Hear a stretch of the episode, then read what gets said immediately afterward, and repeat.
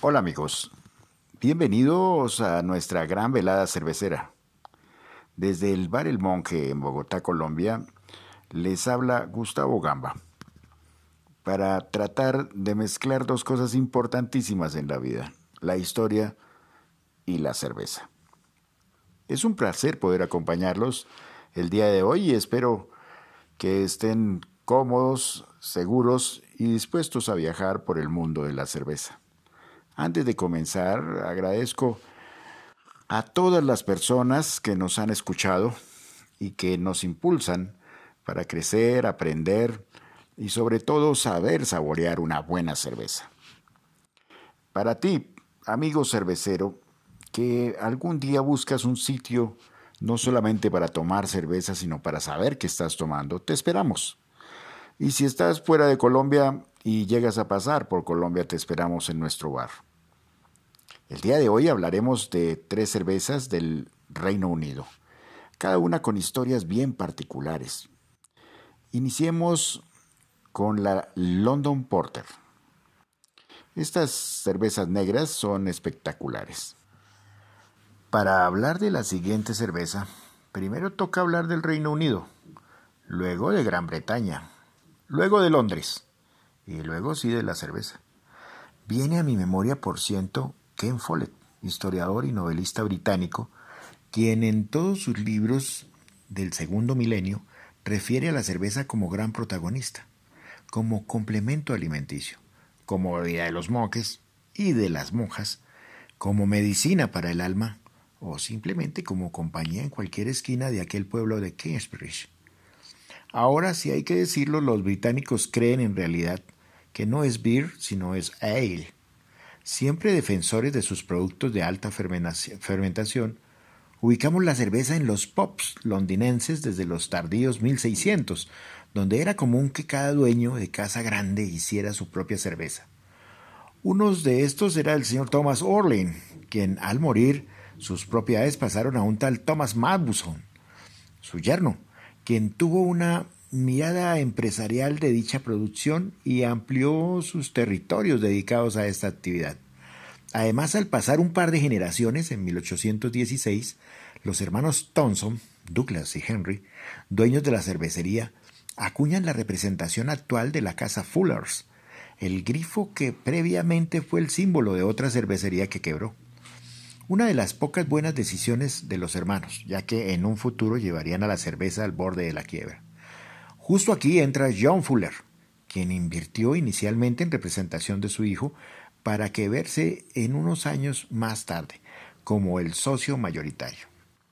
En 1839 muere y todo pasa a su hijo John Beer Fuller, quien en 1845, con la inversión de John Smith y su yerno John Turner, renombra la empresa como Fuller's al separarse de los Thomson definitivamente. Sé lo que están pensando y el notario de Londres también lo debió pensar. ¡Qué mano de Jones para esas épocas! En fin, de ahí que se diga que esta empresa puede tener hasta 325 años. Esta empresa cuenta con 17 tipos de cerveza y ha sacado productos que son famosísimos en todo el mundo. La Furos London Porter es una de esas, de excelente prestigio y haciendo gala en el mundo de las Porter, que no es más que una bonita coincidencia con el nombre de Porter, Verán, hay tres versiones. Acerca de esto, la primera y más popular es que era del agrado de los porteadores de la calle. La otra hace referencia al hecho de que era porteada y transportada por niños que la llevaban a casas y negocios. Por último, el, el mito urbano es que cuando la empresa en el siglo XVI y XVII cocinaban la sopa en la olla, se encargaban de raspar las ollas y llevar estos residuos a los puertos para botarlos a los ríos, que luego gente pobre recocinaba obteniendo estas cervezas bien negras con matices a café y a chocolate.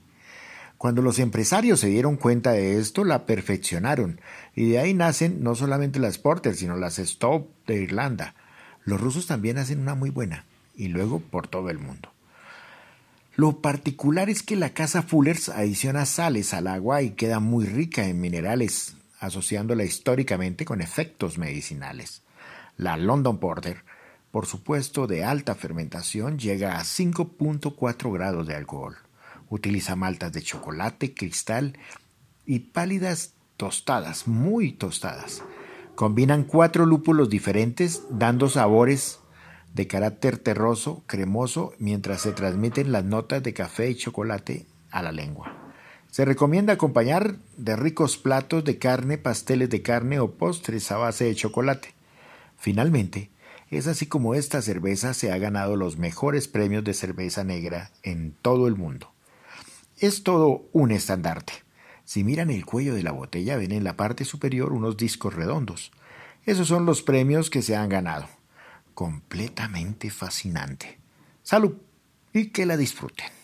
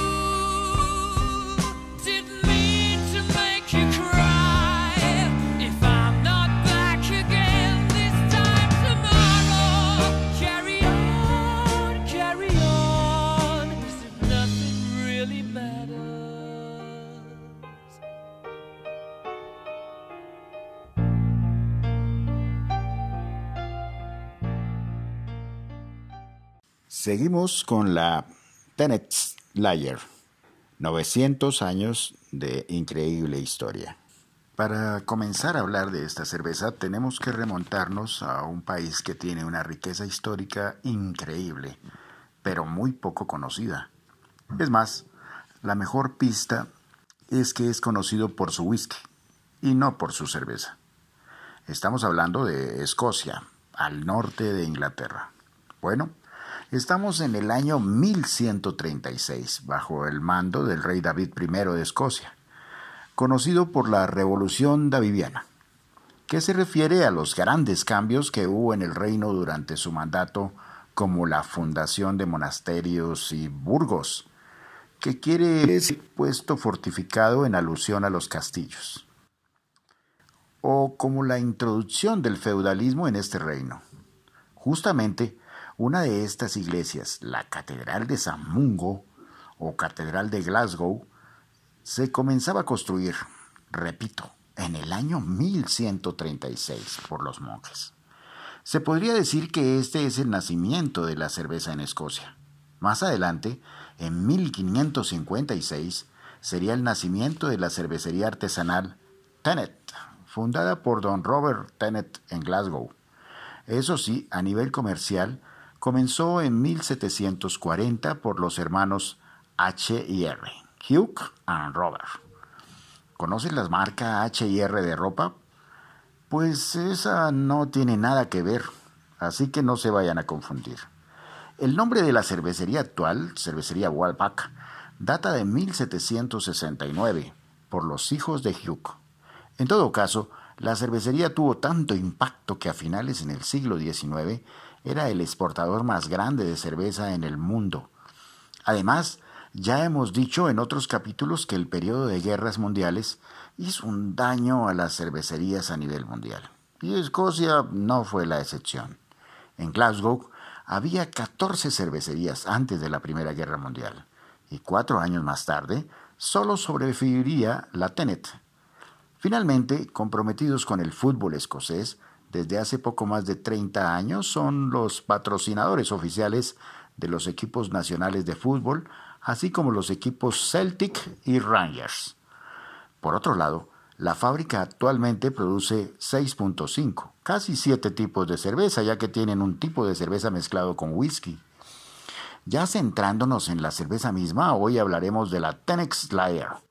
Es curioso que esta sea la más popular en toda Escocia al ser el 60% de todas las layas del país. Sabiendo que no se creó hasta 1885 con influencia de las famosas cervezas rubias alemanas y que anteriormente solo se hacían las fuertes y oscuras ales. Pues bien, esta lager es presentación de 330 mililitros o la lata de medio litro con su pronunciado logo, lo es la letra T de color rojo. Además es la letra más famosa en toda Escocia, por cierto. Cuenta con 5 grados de alcohol, de color rubio dorado, con aroma ligeramente lupulesco. Al probarla tienes un inicio maltoso con toques de cáscara de limón, con un final ligeramente amargo. Como dice la propia empresa, es una bebida refrescante que te hace sentir como en casa. Claro, si tú estás en Escocia. Finalmente, no podríamos dejar de hablar de esta cerveza sin mencionar que entre 1969 y 1991 se hizo una colección de latas con imágenes de mujeres hermosas en color rojo llamándose Liar Lovelies y siendo todo un hit en esa época. Casi, casi como las chicas águilas en Colombia. Bueno, salud y que la disfruten.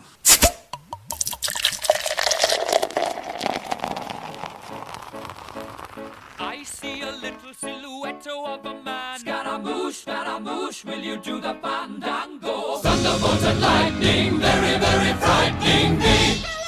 Galileo, Galileo, Galileo Figaro. Magnifico! I'm just a poor boy, and nobody loves me. He's just a poor boy from a poor family, sparing his life from this monstrosity. Easy come, easy go, will you let me go? Bismillah! No, we will not let you go. Let him go! We will not let you go. Let him go! Bismillah! We will not let you go. Let me go! We'll not let you go. Let me go! We'll not let you go. Let me go! Oh, mamma mia, mamma mia! Mamma mia, let me go! Beelzebub has a devil put aside for me, for me.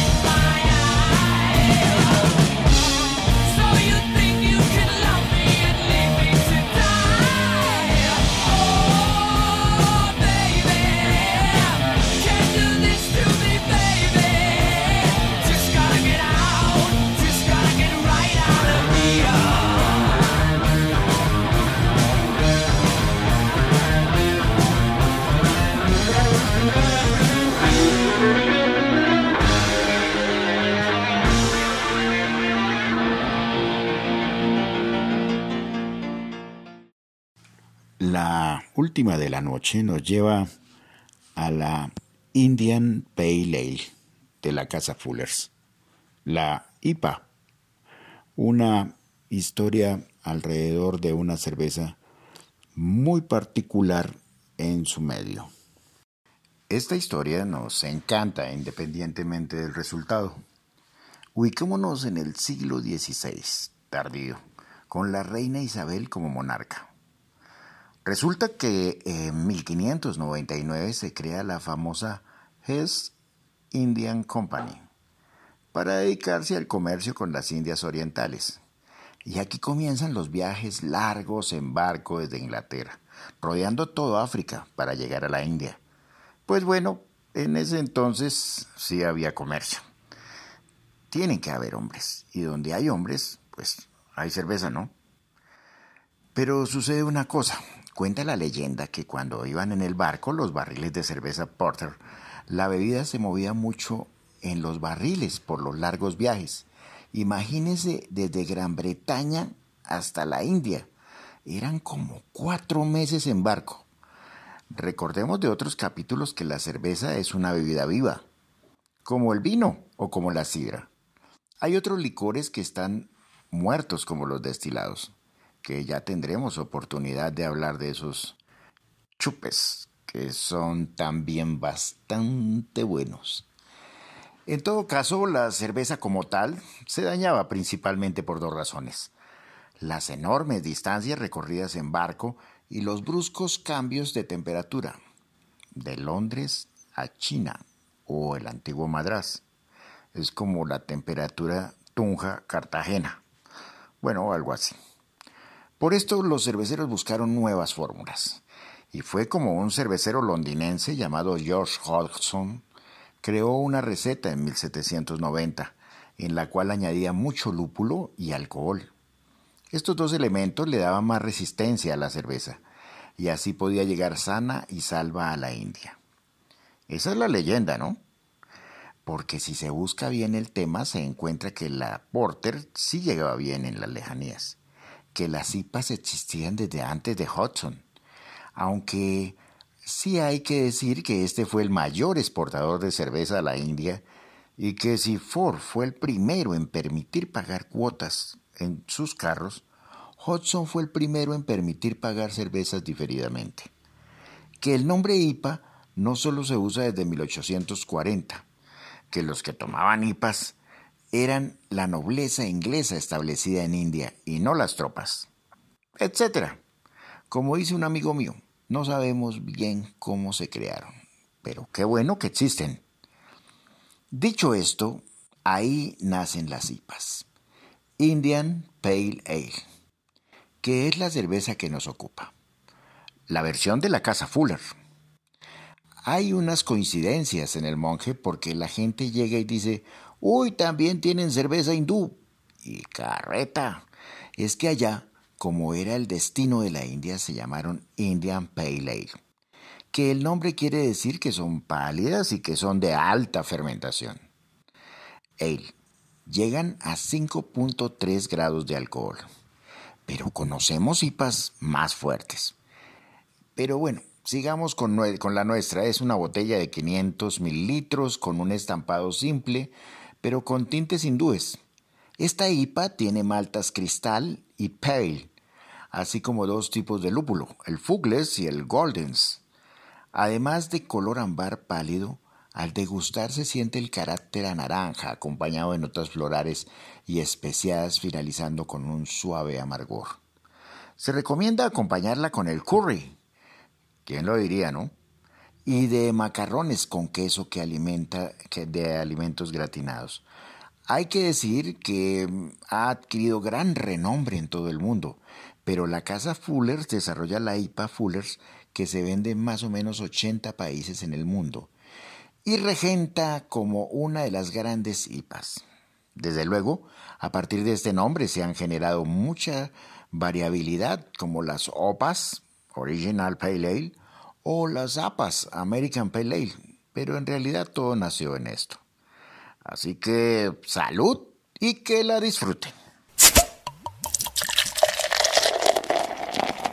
Bueno, hemos llegado al final de este programa. El programa de hoy con este viaje espectacular hacia los países del norte em, a través de la historia y de la mano de nuestras, de sus cervezas. Esperamos todos se sientan bien, listos para continuar la jornada y de todo corazón esperamos haber sido una gran compañía. Amigos cerveceros, si ha sido de su agrado, valóranos y coméntanos en la respectiva plataforma. Tus opiniones de qué te cerveza te gustaría que hiciéramos su historia y todo lo que quieras compartir con nosotros es más que bienvenido. Esta es la mejor forma de agradecer este nuestro trabajo. Durante este capítulo hemos presentado música y artistas del Reino Unido. Les dejamos el título completo en la información del capítulo para los que quieran explorar estos ritmos. Recuerden seguirnos en nuestras redes sociales, que se encuentran en las notas del programa. Un caluroso abrazo. Esperamos que ustedes nos sigan en la siguiente velada.